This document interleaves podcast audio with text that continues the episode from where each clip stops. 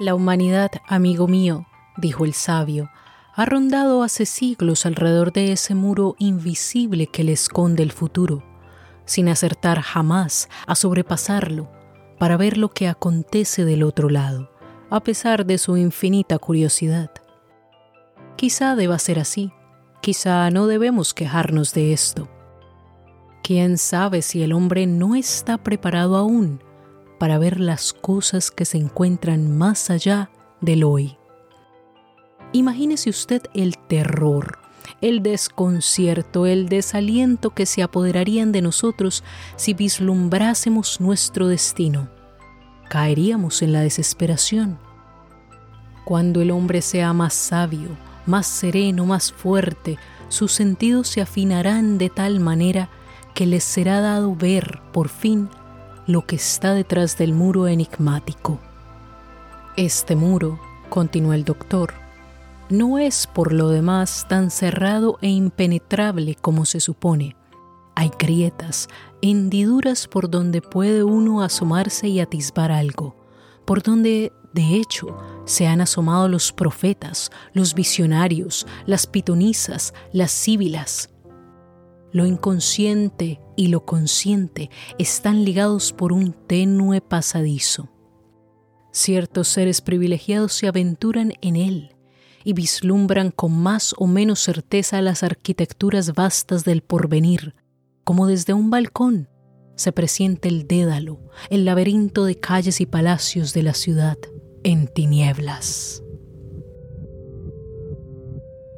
Hola, hola, estimadas y estimados oyentes de Tres Cuentos, el podcast bilingüe dedicado a las narrativas literarias históricas y tradicionales de Latinoamérica. Soy Carolina Quiroga Stolz y hoy nos encontramos con un autor muy estimado por el programa, el mexicano Amado Nervo. El fragmento inicial fue tomado del cuento especulativo de Nervo El sexto sentido. Para quienes deseen leer el texto completo encontrarán el enlace en la transcripción. Buscando un cuento para cerrar con broche de oro la temporada de Latinoamérica Fantástica, pensé que sería genial encontrar algo que nos conectara con las próximas fiestas. De buenas estuve porque en una antología digital encontré varios cuentos de Amado Nervo y entre ellos un cuento de Navidad que él dedicó a su sobrina. Aunque encontré varias versiones de la misma antología, he de confesar que la mejor, en términos de lectura fácil, es la que encontrarán en la página de descubrelima.com Dicho sitio es un esfuerzo de la Municipalidad de Lima en Perú por acercar a las personas a la literatura. Allí podrán descargar libros de autores latinoamericanos, así que les dejaré el enlace por si les pica la curiosidad. El cuento de hoy, El ángel caído, nos llega en la voz de la autora ecuatoriana Melanie Márquez Adams. Por otra parte, al igual que hemos hecho las pasadas dos temporadas, hoy cerraremos este ciclo con una entrevista con el académico Matthew David Goodwin, quien ha trabajado los últimos años en la promoción de la literatura especulativa latino-descendiente en los Estados Unidos. Finalmente, quiero felicitar a Allison en Vermont, Hillary en Maryland, Marco Antonio en Rhode Island, César en el norte de Carolina y Terra en la Florida, quienes se han ganado un regalo literario para estas Navidades. Un ángel cae de los cielos con tan mala suerte que se lastima y acaba necesitando de la piedad de un niño para levantarse. El pequeño lo lleva a conocer a su familia, y tanto se encariñan el ángel con los chicos y estos con el alicaído, que tendrán que pensar cómo hacer para vivir juntos por siempre. El ángel caído, por Amado Nervo, cuento de Navidad dedicado a su sobrina María de los Ángeles. Leído y adaptado por Melanie Márquez Adams.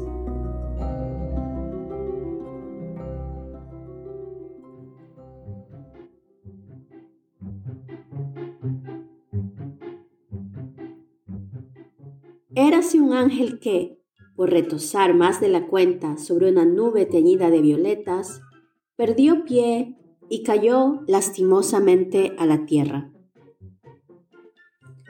Su mala suerte quiso que, en vez de dar sobre el fresco césped, diese contra una piedra áspera, de modo y manera que el desdichado se estropeó un ala, el ala derecha por más señas. Allí quedó desparratado, sangrando, y aunque daba voces de socorro, no es usual que en la tierra se comprenda el idioma de los ángeles y nadie acudía en su auxilio. En esto acertó a pasar no lejos un niño que volvía de la escuela. Y aquí empezó la buena suerte del caído, porque como los niños y niñas sí suelen comprender la lengua angélica, el niño se acercó al mísero. Sorprendido primero y compadecido después, le tendió la mano y lo ayudó a levantarse. Los ángeles no pesan, y la leve fuerza del niño bastó y sobró para que aquel se pusiese en pie. Su Salvador le ofreció el brazo y se vio entonces el más raro espectáculo. Un niño conduciendo a un ángel por los senderos de este mundo.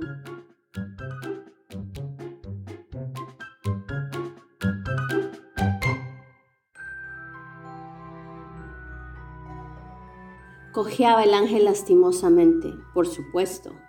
Le ocurría lo que acontece a los que nunca andan descalzos. El menor guijarro lo hería de un modo atroz. Su aspecto era lamentable, con el ala rota y dolorosamente plegada, manchado de sangre y lodo el plumaje resplandeciente, el ángel estaba para dar compasión. Cada paso le arrancaba un grito, los maravillosos pies de nieve empezaban a sangrar también. No puedo más, dijo al niño. Y este, que tenía su chispa de sentido práctico, le respondió, A ti lo que te falta es un par de zapatos. Vamos a casa. Diré a mamá que te los compre. ¿Y qué es eso de zapatos? preguntó el ángel. Pues mira, contestó el niño mostrándole los suyos algo que yo rompo mucho y que me cuesta buenos regaños. ¿Y yo he de ponerme eso tan feo? Claro, o no podrás caminar. Vamos a casa. Allí mamá te frotará con árnica y te dará calzado. Pero si ya no me es posible caminar, cárgame. ¿Podré contigo? Ya lo creo.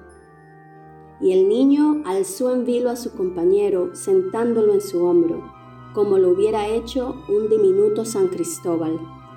Gracias, suspiró el herido, qué bien estoy así. ¿Verdad que no peso? Es que yo tengo fuerzas, respondió el niño con cierto orgullo, y no queriendo confesar que su celestial fardo era más ligero que uno de plumas.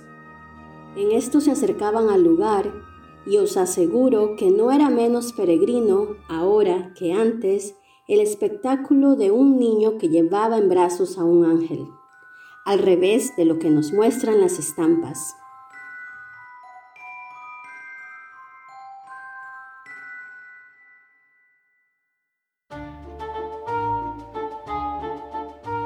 Cuando llegaron a la casa, solo unos cuantos y cuantas chicuelos curiosos le seguían. Los hombres, muy ocupados en sus negocios, y las mujeres que charlaban en las plazuelas y al borde de las fuentes no se habían percatado de que pasaban un niño y un ángel. Solo un poeta que divagaba por aquellos contornos, asombrado, clavó en ellos los ojos y sonriendo beatamente los siguió durante un buen tiempo con la mirada. Después se alejó pensativo. Grande fue la piedad de la madre del niño cuando éste le mostró a su alirroto compañero. Pobrecillo, exclamó la buena señora, seguro le dolerá mucho el ala. El ángel, al sentir que le hurgaban la herida, dejó ir un lamento armonioso. Como nunca había conocido el dolor, era más sensible a él que los mortales forjados para la pena. Pronto la caritativa dama le vendó el ala, a decir verdad con trabajo, porque era tan grande que no bastaban los trapos. Y más aliviado y lejos ya de las piedras del camino, el ángel pudo ponerse en pie y enderezar su esbelta estatura. Era maravilloso de belleza. Su piel translúcida parecía iluminada por suave luz interior y sus ojos, de un hondo azul de incomparable diafanidad, miraban de manera que cada mirada producía un éxtasis.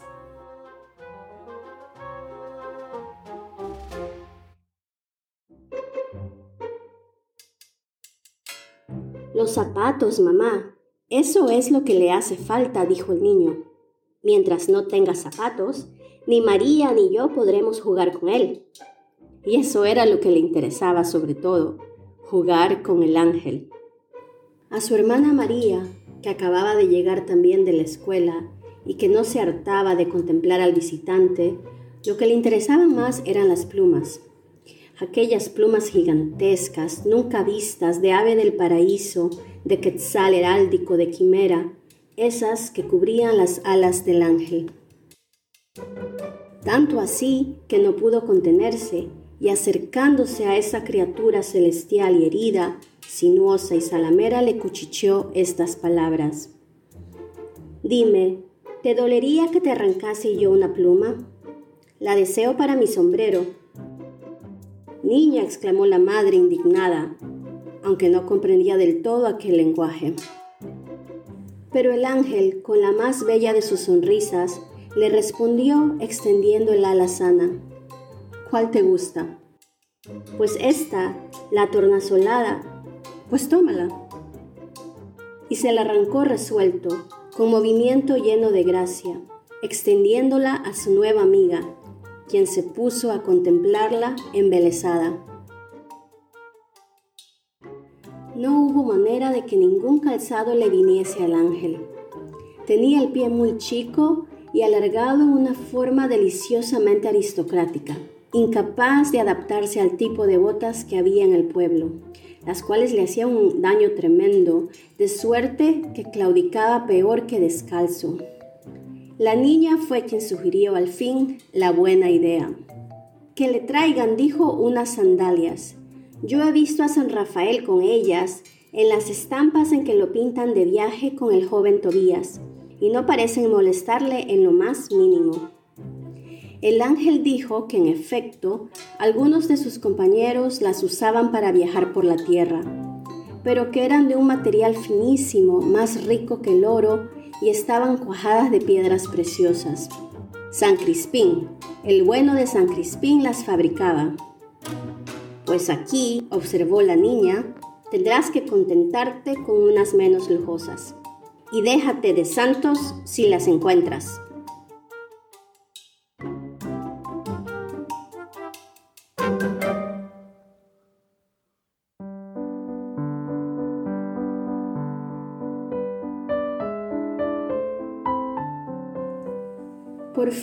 Ángel, calzado con sus sandalias y bastante restablecido de su mal, pudo ir y venir por toda la casa.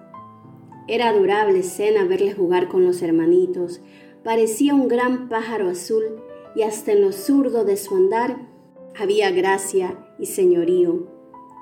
Podía ya mover el ala enferma y abría y cerraba las dos con movimientos suaves y con un gran rumor de seda abanicando al niño y a la niña. Cantaba de un modo admirable y les contaba a sus dos oyentes las historias más bellas que se habían inventado. No se enfadaba jamás, sonreía casi siempre y de cuando en cuando se ponía triste.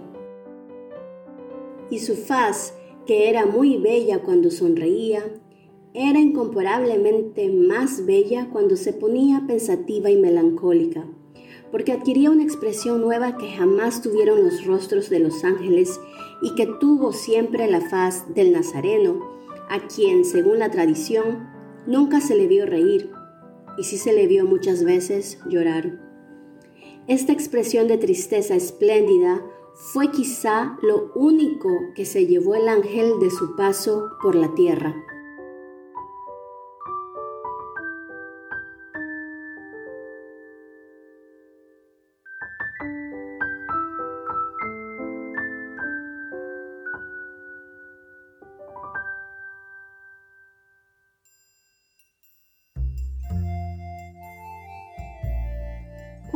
Transcurrieron así?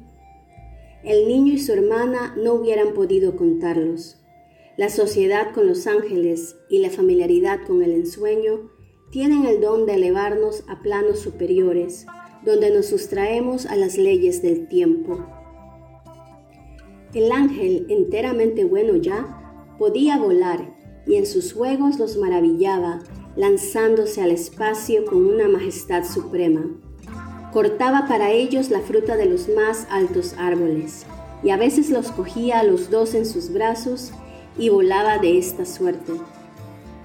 Tales vuelos, que constituían el deleite mayor para la niña y el niño, alarmaban profundamente a la madre. No vayáis a dejarlos caer por inadvertencia, señor ángel, gritaba la buena mujer. Os confieso que no me gustan estos juegos tan peligrosos. Pero el ángel reía y reían sus hijos, y la madre acababa por reír también, al ver la agilidad y la fuerza con que aquel los cogía en sus brazos y la dulzura infinita con que los depositaba sobre el césped del jardín. Se hubiera dicho que hacía su aprendizaje de ángel custodio. Sois muy fuerte, señor ángel, decía la madre llena de asombro. Y el ángel, con cierta inocencia infantil, respondía, tan fuerte que podría zafar de su órbita a una estrella.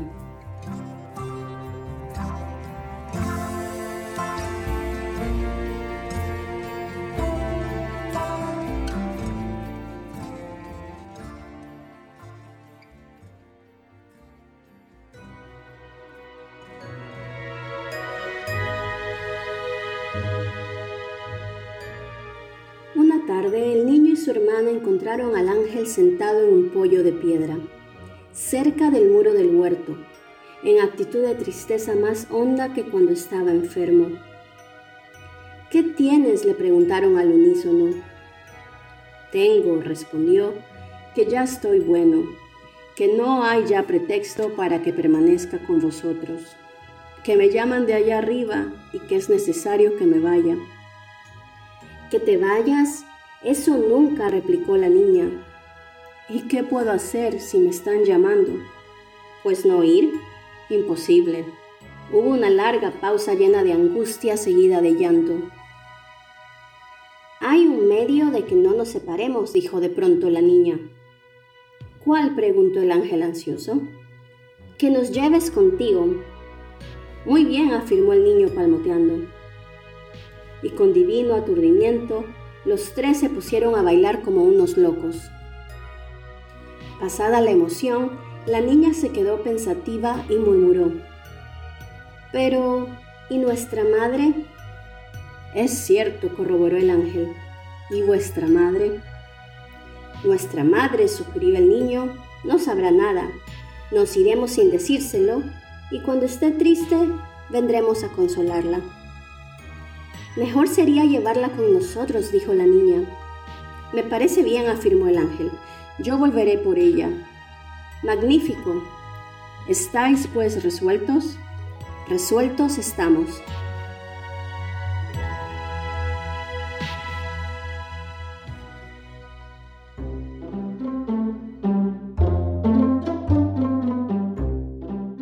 Caía la tarde fantásticamente entre niágaras de oro.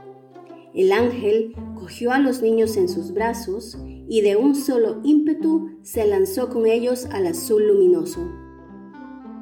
La madre en esto llegaba al jardín y toda trémula los vio alejarse. El ángel, a pesar de la distancia, parecía crecer. Era tan diáfano que a través de sus alas se veía el sol. La madre, ante el milagroso espectáculo, no pudo ni siquiera gritar. Se quedó alelada viendo volar hacia las llamas del ocaso aquel grupo indecible.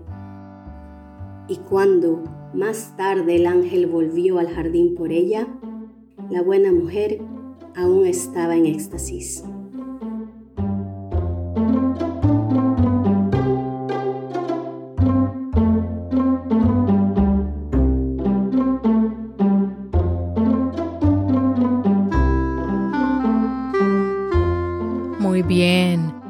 Regresemos de los cielos desde donde más de un ángel quizá con curiosidad nos mira preguntándose si habrá otro niño o niña con quien jugar y soñar.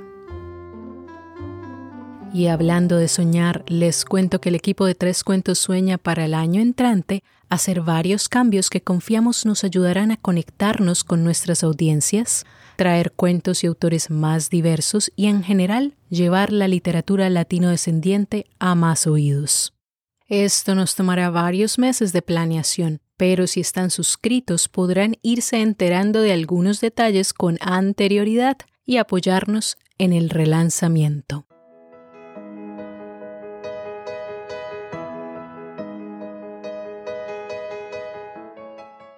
Bueno, es hora de contarles acerca de Melanie Márquez Adams, quien leyó el cuento de hoy. Aparte de ser escritora, editora y traductora y de haber publicado varios libros, me complace decir que es parte del equipo de Tres Cuentos. Melanie es una defensora del idioma español y cree que debería haber más programas de promoción de este bello idioma en los Estados Unidos. Dos de sus libros son Querencia y Mariposas Negras. El primero es una crónica del recorrido como migrante y escritora en los Estados Unidos, libro que planeo devorarme esta Navidad. Y el segundo es una colección de cuentos que nos sumergen en aguas mansas que desembocan sigilosamente en las profundidades del ser humano. Pero el liderazgo de Melanie no se queda allí. Al igual que yo, Melanie desea que nuestras literaturas lleguen a más oídos y por eso ha editado las antologías Imaginar Países, entrevistas a escritoras latinoamericanas en Estados Unidos.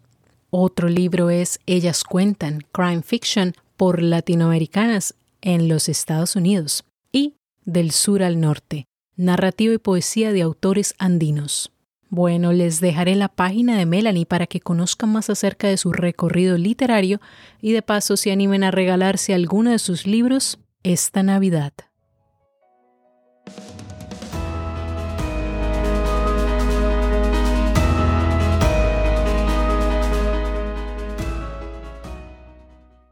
Hoy, a diferencia de los pasados ocho episodios, no dedicaremos mayor tiempo a la vida de Amado Nervo porque en el episodio 41, La Última Guerra, encontrarán la biografía del mexicano. Tan solo agregaré algo que encontré en el diario digital, El Financiero, que me pareció bastante interesante y habla un poco de esa habilidad que tenía Nervo de predecir el futuro. Nos dice Eduardo Bautista en el artículo Amado Nervo, el poeta del amor que se convirtió en el primer ídolo de México, que su escritura breve y sencilla lo hizo ser querido y admirado por sus lectores. Pero aún más interesante es lo que dijo Nervo acerca de este tipo de estilo. En el futuro, la gente tendrá cada vez menos tiempo para leer, y por eso la literatura más breve será la más recordada. ¿Y qué creen? Nervo no se equivocó. Lo cierto es que 100 años después, saber comunicarse con emojis, fotos, tweets y abreviaciones es cada vez una tendencia que hasta a mí me ha costado trabajo adaptarme. Y técnicamente no estoy tan vieja. Espero que la iniciativa de nuestro programa de traerles la literatura a sus oídos quepa en este formato de una narrativa portátil, breve, sencilla y amena.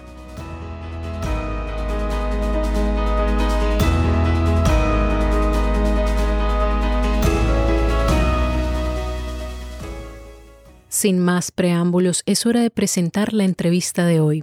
Matthew David Goodwin es profesor asistente en el Departamento de Estudios Chicanos de la Universidad de Nuevo México. Su investigación se centra en la ficción especulativa Latinx, en particular cómo los escritores Latinx están utilizando la ciencia ficción, la fantasía y la cultura digital para explorar la migración. Su estudio de Latinx Files Race Migration and Space Aliens, los archivos Latinx, Raza Migración y los extraterrestres, fue publicado a través de Rogers University Press en el 2021. Su investigación se entrelaza con el trabajo como editor y traductor de antologías de ficción. Goodwin es editor de Latinx Rising, an anthology of Latinx science fiction and fantasy, una antología de ciencia ficción y fantasía Latinx y es coeditor de la colección Speculative Fiction for Dreamers, ficción especulativa para los dreamers. ambas publicadas por Ohio State University Press. Para conocer más acerca de Matthew David Goodwin, pueden visitar www.latinxarchive.com. También pueden encontrar los libros que mencionamos en los enlaces que dejaré en la transcripción. Pero antes de presentar la entrevista, quería mencionarles que en ella Matthew menciona la proposición 187, y para aquellos que no saben qué es, les leeré lo que encontré acerca de ella en la página Library of Congress Research Guides, guías investigativas de la Biblioteca del Congreso.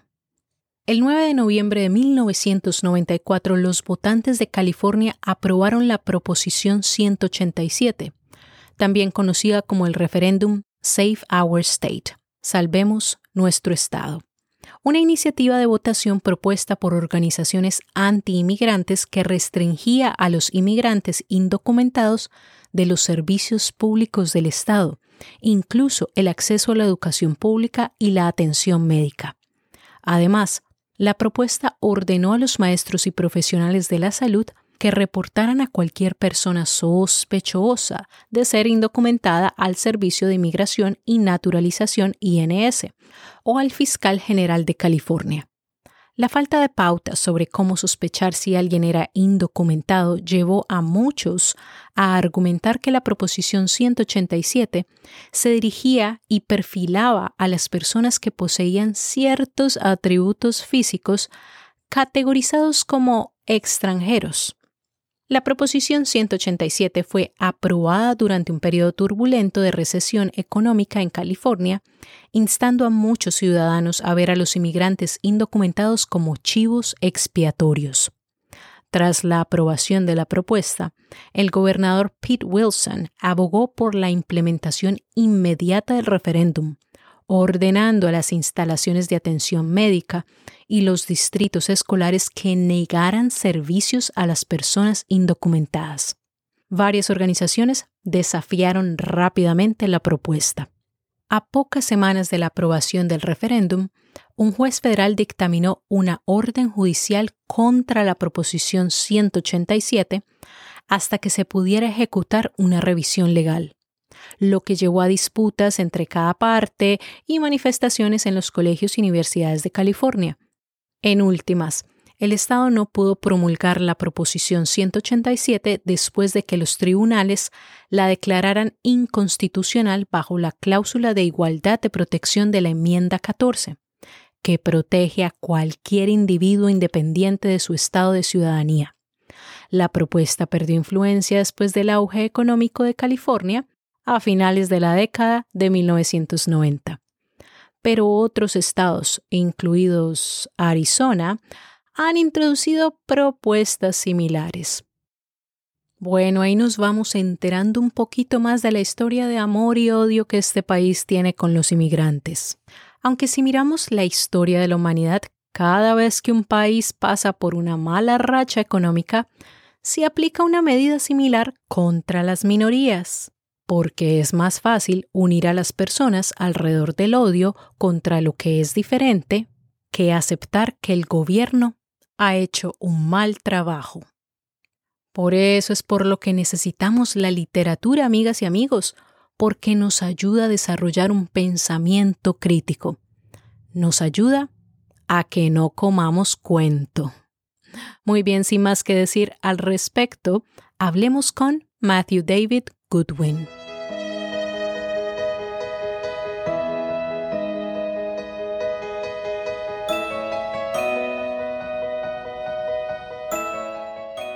Bueno, Matthew, muchas gracias por estar aquí el día de hoy.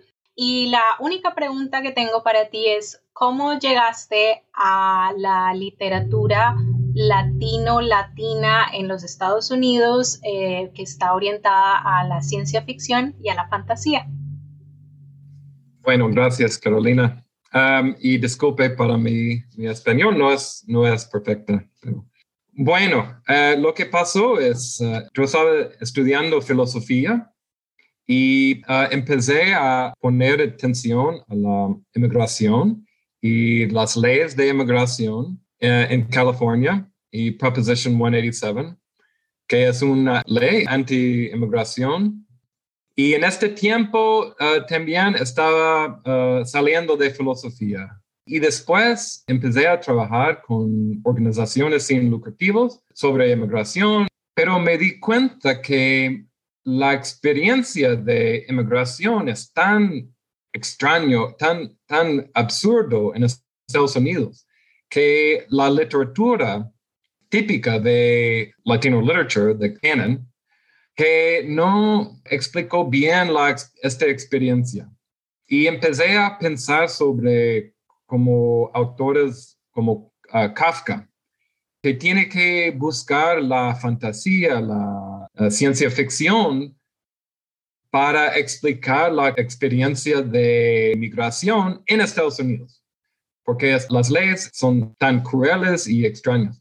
Y en tiempo, yo busqué esta este línea de ciencia ficción latina y no había mucho y por eso miré la literatura de México, de Puerto Rico, Argentina, Cuba y otros que, que tiene, una, tiene una historia más larga de ciencia ficción.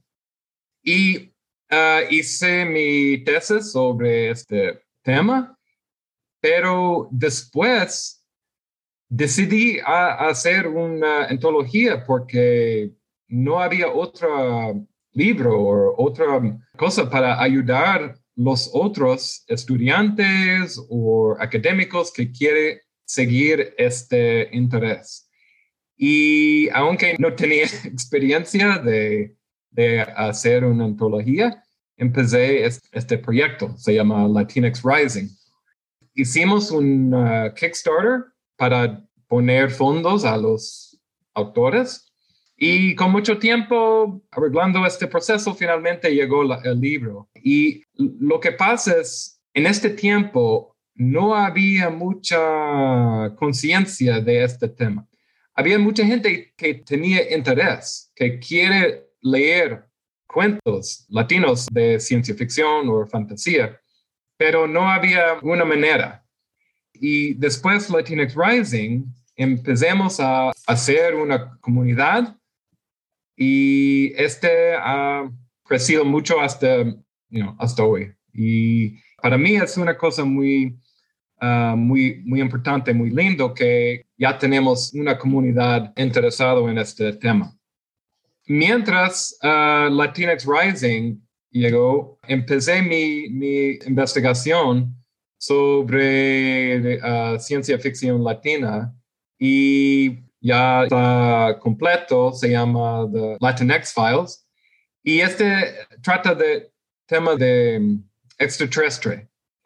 Y para mí es una, es una figura cultural muy importante porque es uh, una, una figura que llega de otro planeta. Es un migrante. Hay muchas formas de extraterrestre en ciencia ficción latina. Expresa inmigración, pero también expresa como antirracismo y expresa horror. Finalmente, de chupacabra es un extraterrestre específico de Puerto Rico uh, que llegó y después ya está circulando. Uh, so, este es Latinx Files. Y uh, también me di cuenta que había muchos autores escribiendo cuentos para adultos jóvenes. Y yo no tenía uh, experiencia en este tipo de literatura. Por eso hablé con un autor, Alex Hernández, quien estaba en Latinx Rising para ayudarme, y Sara Rafael García, que estaba trabajando en uh, ficción especulativa también. So, hicimos un, uh, un, grupo y hicimos el libro Speculative Fiction for Dreamers, que es, es, para jóvenes, pero también la verdad es para adultos también. No es para niños, por decir. So, tenemos Latinx Rising, The Latinx Files, Speculative Fiction for Dreamers, y uh, después tenemos uh, un plan para hacer otra antología, Not Your Poppy's Utopia, y ya estamos planeando este, este libro, pero es sobre uh, cuentos que tiene una sociedad que no es utopia o distopia, es como en medio que ha mejorado en algunos niveles, por ejemplo, solar power o algo así. Y también uh, tengo esta conferencia que va a llegar en marzo 2023 sobre este tema. Y es una cosa muy increíble para mí que, que en este tiempo, en estos 10 años, hay mucho interés en las universidades sobre este tema y de autores y artistas y es una cosa muy, muy bueno, muy lindo que este tema ya tiene mucha energía y pienso que va a crecer más y más. Y pues ya sigo con, ah, haciendo mis investigaciones sobre este, este tema incluyendo mis estudiantes en la University of New Mexico en este, este tema. Y yo, pienso que los estudiantes jóvenes ahora tienen más como interés en este tema también. Y yo pienso que vamos a tener más como académicos en el futuro uh, trabajando en este, en este tema porque la, la ciencia ficción, fantasía es parte de la cultura más que nunca. Y por eso tengo mucha fe que va a crecer mucho. Súper, sí, esperemos que crezca y crezca y crezca. Una última pregunta y es, ¿hay alguna historia en particular de las que has leído que de pronto veas, pienses que quizá algún día la veamos como una película o, en el teatro o en una serie de televisión? Sé que es difícil escoger, pero pues sería chévere en algún momento ver esas historias latino-latinas en esos lugares y si hay alguna que de pronto pienses que, digamos, está más cerca de llegar allá, eh, ¿cuál sería? Sí, es una, es una pregunta que obviamente que es difícil decir, pero sí, la verdad es que sí hay mucho interés de Hollywood y en ciencia ficción, fantasía latina y no, no tengo nada de conexiones con ellos, pero a veces me llaman y yo digo, bueno, lee Latinx Rising y ahora Speculative Fiction for Dreamers. Y pues la otra cosa para saber es que hay autores y artistas ahora trabajando con uh, las prensas más grandes, no la universidad o prensas uh, pequeñas. Pues ellos pienso que están trabajando más en cómo llegar a, hacer una película o televisión. Seguro va a crecer este, pero no voy a tener parte de eso, yo pienso. Pero mi, uh, mi compañero Alex Hernández, que ayudó con Speculative Fiction for Dreamers, yo sé que él tenía uh, un cuento, se llama Caridad, que trata de una um, inteligencia artificial que está implantado en el cerebro de un joven y que por eso conecta con su familia de Cuba y Miami. Y es muy interesante y yo sé que él estaba trabajando con una um, compañía en Hollywood, pero no, yo pienso que no ha terminado con esto. No sé, la verdad no sé si va a pasar pero la verdad es que sí hay, hay mucho interés de Hollywood y vamos a ver qué, llega. Súper, súper. Bueno, Matthew, nada, te quiero agradecer muchísimo por estar aquí hoy en el programa y espero que pues todos los oyentes escuchen esta entrevista que fue genial y que se preparen para lo que se viene el año que viene, en el 2022, porque va a haber mucho de, muchas de esas historias vamos a escucharlas en el programa. Así que gracias, Matthew. Gracias, gracias.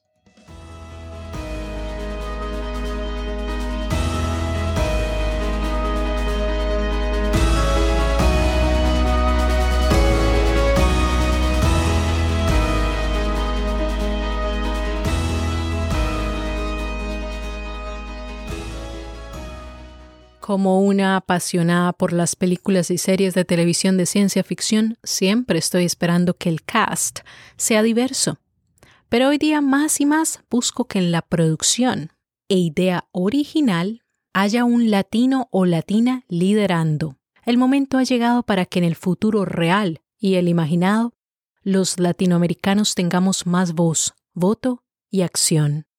De esta entrevista también quiero subrayar que la literatura especulativa, también conocida como de ciencia ficción y fantasía, no es una literatura para niños. Son narrativas con las cuales se puede explorar con mayor flexibilidad temas tan sensibles como la inmigración, el ser de aquí y de allá, el deterioro del medio ambiente, el futuro de la humanidad y mucho más.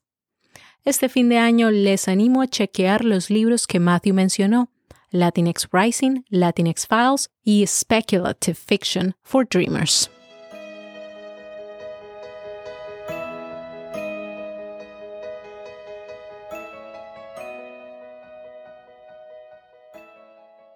Para cerrar el episodio, la temporada, el año 2021 y decirle adiós a tres cuentos, los dejaré con un poema bastante reconfortante del mexicano Amado Nervo.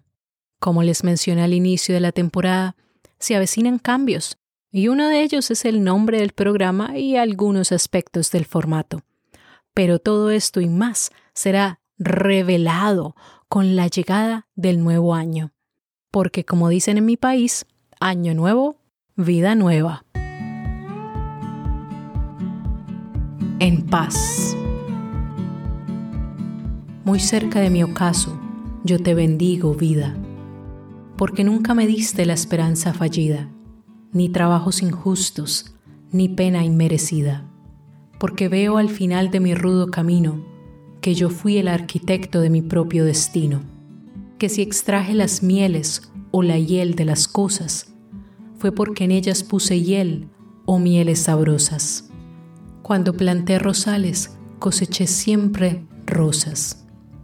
Cierto, a mis lozanías va a seguir el invierno, mas tú no me dijiste que mayo fuese eterno.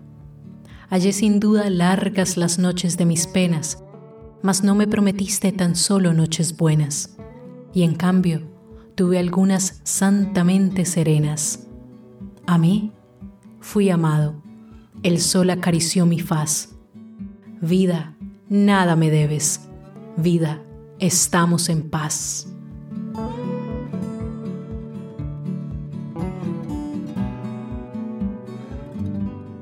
Y eso es todo por hoy. El siguiente año el programa llegará con las historias de aquellos latino, latina descendientes que han hecho de los Estados Unidos su casa felices fiestas y que el universo los colme de buenas aventuras, de amor, paz y por supuesto, de buenas historias y de dinero, ¿cómo no? Hasta el siguiente cuento. Adiós, adiós.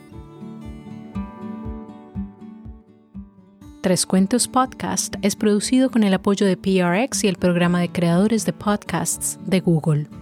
Tres Cuentos es un ejercicio de adaptación e investigación creativa. Los agradecimientos especiales del día de hoy van para Melanie Márquez Adams y Matthew David Goodwin. Recuerden que nos pueden escuchar en cualquier aplicación de podcast, como Google Podcast, iTunes, Stitcher, Spotify, iVox o donde sea que nos encontraste.